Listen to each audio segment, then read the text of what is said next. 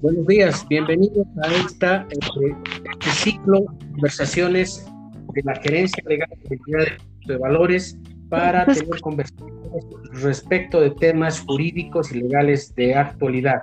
En esta oportunidad nos acompañan nuestros invitados permanentes, eh, Rubén Ortiz, Giovanna Pérez y Natalia Arce, quienes son abogados de la entidad de coste de valores, quienes van a inaugurar este ciclo.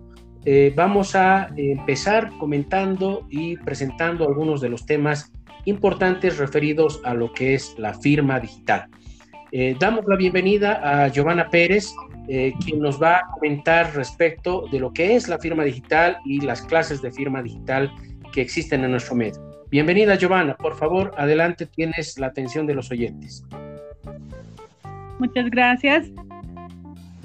Amigos. Vamos a empezar comentando qué es una firma digital.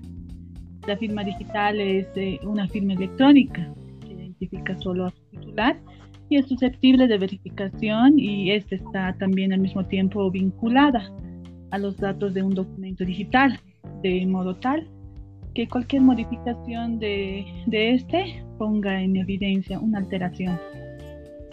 En cuanto a las propiedades que tiene una firma digital, esta es eh, única, pues es generada solamente por el firmante, infalsificable, porque para falsificarla se requiere tareas que quiten lo encriptado, son verificables por los receptores. También es innegable, puesto que el firmante no puede, eh, no, es, eh, no es capaz de ser, de negar su propia firma. También es viable, es decir, es fácil de generar por parte del firmante. Por otro lado, en cuanto a las características que tiene la firma digital, está el de ser vinculada a un certificado digital, creada durante el periodo de vigencia del certificado digital, haber, eh, haber sido creado por un de creación de firma seguro y confiable, que los datos sean susceptibles de verificación por terceros, que contenga información vinculada exclusiva del titular, entre otros.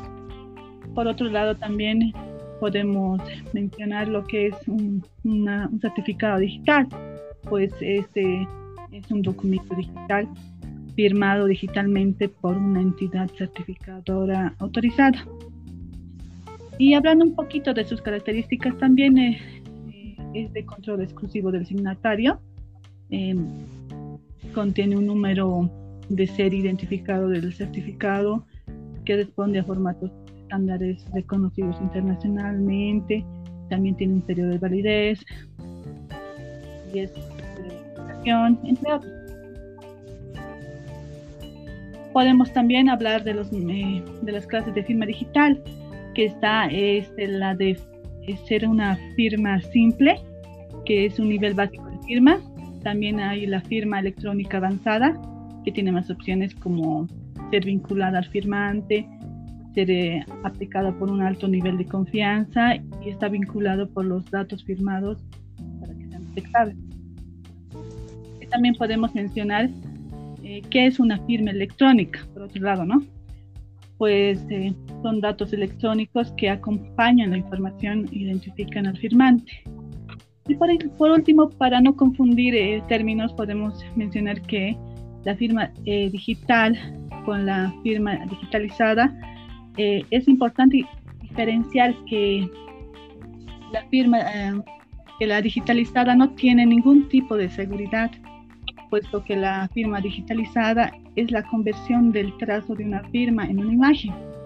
Para obtener eh, tu propia firma digitalizada, tienes que realizar sobre un papel y escanearla, o bien realizarla mediante algún tipo de hardware eh, como ser los pads de firma que tiene que guarda la imagen de tu firma en el ordenador. Puede ser esto en un formato GPG, JPG o PNG y utilizarla cada vez que la necesites. Esto sería en cuanto a las diferencias de la firma digital, la firma electrónica y la firma digitalizada. Muchas gracias, eh, Giovanna. Muchas gracias. Realmente eh, aportes que eh, ayudan a esclarecer la diferencia, las clases de firma digital. Cabe mencionar en este punto que todas las firmas digitales son electrónicas, pero no todas las firmas electrónicas son digitales. Recordemos que la firma digital, eh, la firma digital que se admite jurídicamente en nuestro medio, en Bolivia, está añadida a un certificado digital que es autorizado por una entidad certificadora y que se genera a través de un dispositivo seguro y fiable de creación de firmas. Muchas gracias, Giovanna, te agradezco por los conceptos. Em, damos la bienvenida a Natalia Arce, que es eh, abogada de la entidad de puesto de valores de Bolivia, quien nos va a comentar un poco respecto de lo que es el marco jurídico de la firma digital en nuestro país. Bienvenida, Natalie, por favor, eh, adelante con los conceptos. Buenas tardes, queridos oyentes. Eh, bueno, en este marco jurídico que voy a poder compartir con ustedes para un poquito de mayor conocimiento, Bolivia está creciendo en este ámbito, ¿no? Todavía no tiene unas normas muy establecidas, está en desarrollo aún, pero hay ciertas leyes y decretos que se han ido regularizando con el tiempo y sobre todo en esta pandemia que se ha visto muy necesaria implementar este, este proyecto que es de firma digital, en las cuales voy a mencionar algunas, como es la ley 164, que es la Ley General de Telecomunicaciones, la Ley 108, que es la Ley de la Ciudadanía Digital, y la Ley 483 del Notariado Plurinacional. Son algunas leyes que han tratado de abarcar lo que, lo que conlleva la firma digital, pero en sí no están establecidas del todo aún. En los decretos supremos, lo que nos ofrece es el decreto supremo 1793, que es el reglamento a la ley, y lo que es la política de atención a la ciudadanía para normar un archivo digital y la tramitación digital, que es el Decreto Supremo 3225. Estos decretos han tratado ¿no? de normar un poquito lo que es la firma digital y también mencionar el Decreto Supremo del Reglamento a la Ley del Notariado, que también trata un poquito de regularizar este tema.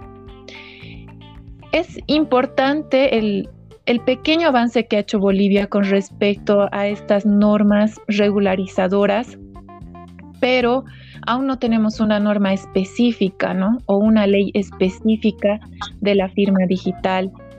Y por último, el Ministerio de Presidencia ha hecho un reglamento para normar el uso de la firma digital en niveles de seguridad. Es importante rescatar que la firma digital es muy segura, es muy factible y muy rápida para, para poder firmar los contratos, nos facilita mucho a los abogados, a las personas de a pie, en la rapidez y en la seguridad que tiene la firma digital, como han ido avanzando en Colombia. Pero eh, Bolivia ya ha hecho, ya ha hecho un pequeño avance con estas leyes y esperemos que con el tiempo se pueda regularizar más este tema. Ok, muchas gracias, eh, eh, Natalie. Es importante lo que comenta Natalie si bien eh, hay un avance jurídico, este avance jurídico en materia normativa en Bolivia todavía debe ser profundizado, complementando los alcances y el valor probatorio que se va a otorgar a la firma digital en los diferentes eh, medios, instancias y negocios jurídicos. Sin embargo, el valor probatorio, el valor jurídico de la firma digital en los documentos eh, digitales, documentos electrónicos, se encuentra establecido y podemos afirmar eh, categóricamente que eh, la firma jurídica, la firma digital con efectos jurídicos rige en nuestro país.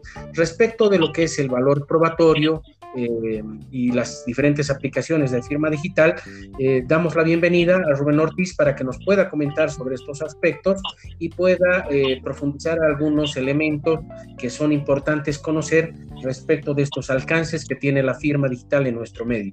Bienvenido Rubén, adelante por favor. Muchas gracias por la, por la palabra, también gracias a quienes me antecedieron y también saludos a, la audiencia. Bueno, en realidad, en, respecto a lo que es la validez jurídica, va a ser esta, eh, a partir de la ley de, de, la emisión de la Ley General de Telecomunicaciones, que va a encontrar su respaldo para la validez jurídica, ¿no? Propiamente va a ser el artículo 78 de la ley 164 y el 34 de su respectivo reglamento, el que va a otorgar validez jurídica y probatoria a la firma digital, bajo el concepto de que cualquier acto jurídico, ya sea realizado por persona natural o jurídica, en un documento digital y aprobado por las partes a través de una firma digital celebrada en medio electrónico, va a tener valor probatorio, ¿no? La misma ley, si bien otorga una validez jurídica, va también a exceptuar ciertos actos y hechos jurídicos que van a estar fuera del valor probatorio de una, firma digital y que de hecho no pueden ser celebrados, ¿no? Estos son actos propios del derecho de familia, aquellos actos que por necesidad de la norma requieran la, la concurrencia de las personas, ¿no? Esto, por ejemplo, haciendo referencia un poco al Código Civil, lo que es el contrato de donación, ¿no? lo que es la hipoteca voluntaria, el anticrético y demás temas que son tratados por la norma en cuanto también a sus excepciones. La validez jurídica, por otro lado, se encuentra en el decreto supremo citado por, por Natalie, que es el 1793, el que establece que cuando una firma electrónica está inscrito en un documento digital, se presume la voluntad del titular de la firma digital para acreditar que ese documento digital contiene la información y voluntad de las partes. Por otro lado, también existe lo que es la ley 108, como bien se dijo a quien me antecedió, es el, eh, establece el ejercicio de la ciudadanía digital y establece en su artículo 8 la validez jurídica y que esta ciudadanía digital goce de plena validez. Un poco hablando de lo que es, eh, separando un poco la validez jurídica, también las obligaciones de la administración pública en cuanto a la firma digital. Esta ley 108, por ejemplo, de la ley de ciudadanía digital, es, señala, ¿no? En su artículo 10 que las instituciones públicas y privadas que prestan servicios que son delegados por el Estado tienen la obligación de generar todas las condiciones y herramientas para el acceso a la ciudadanía digital, además de adaptar cualquier proceso o procedimiento a los lineamientos y estándares técnicos que sean establecidos por AGETIC. ¿no? Esta misma eh, ley 108 establece también, eh, y a partir del decreto supremo 2189, establece que eh, el tema de los notarios, por ejemplo, ¿no? que todo acto protocolar o extraprotocolar deberá estar elaborado, emitido, registrado, firmado digitalmente por un notario de fe pública, ¿no? Esto, claro, en la realidad ha tenido cierto retraso debido a la existencia de condiciones, ¿no? Porque es importante también mencionar que si bien existe un marco normativo, existe también la declaración de validez jurídica, como bien lo, decían, eh, no está totalmente desarrollado, ¿no? Y aquí viene este término que, eh, si bien este intercambio de documentos digitales entre particulares y entidades del sector público están ya eh, previstos, no resulta normativamente aplicable si las estas entidades no cuentan con las condiciones técnicas y operativas correspondientes de conformidad a la normativa, ¿no? Claro ejemplo están los juzgados, ¿no? De provincia, juzgados de localidades alejadas, que no cuentan con las condiciones para hacer validez lo que dice la, la, ley, ¿no? Para lo que son la administración pública. Finalmente hay otro concepto también que quiero dejar, que es el de derecho no establecido, que la obligación referida ¿no? en el Decreto Supremo 3525 perdón, no confiere ningún derecho objetivo o expectaticio para exigir el establecimiento de correspondencia digital con firma digital. ¿no? Esto considerando que dicha previsión corresponde a obligaciones de gestión documental. Y finalmente termino un poco con lo que es hablando de las... Eh, aplicaciones de firma, ¿no? Desde el portal de trámites del Estado, que permite también lo que es el ingreso para la certificación de, libretas escolares, certificado de antecedentes policiales, renovación de licencias, ya establece todo un portal de trámites digitales. Y las aplicaciones de firmas, ¿no? Actualmente eh, existen programas que permiten que un documento sea firmado electrónicamente, ¿no? Y son de uso cotidiano, como Adobe Acrobat o Microsoft Word.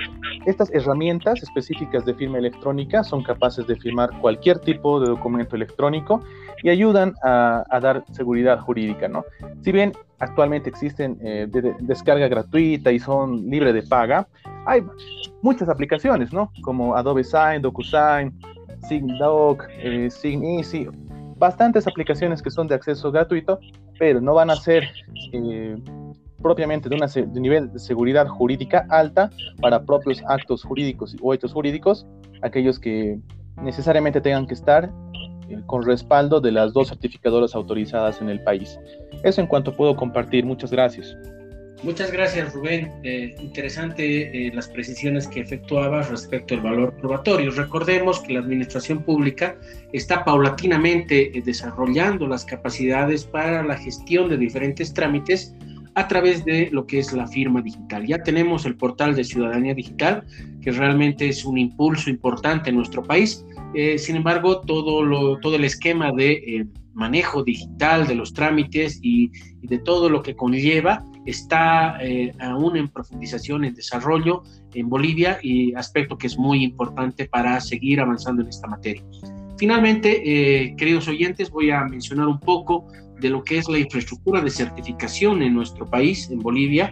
La infraestructura nacional de certificación está compuesta por cuatro niveles fundamentalmente. El primer nivel a cargo de la entidad certificadora raíz, que es la ATT, la Autoridad de Transporte y Telecomunicaciones en nuestro país, que ha autogenerado un certificado eh, para sí mismo con la finalidad de eh, crear y dar fundamento a lo que es la infraestructura nacional de certificación, dando origen a un segundo nivel que está compuesto por la Agencia para el Desarrollo de Sistemas de Información en Bolivia, que es la ATSIP, que es la entidad certificadora pública en nuestro país, y tenemos también en este nivel a las certificadoras privadas. Entre ellas tenemos en la actualidad a DigiCert, que es una entidad certificadora privada.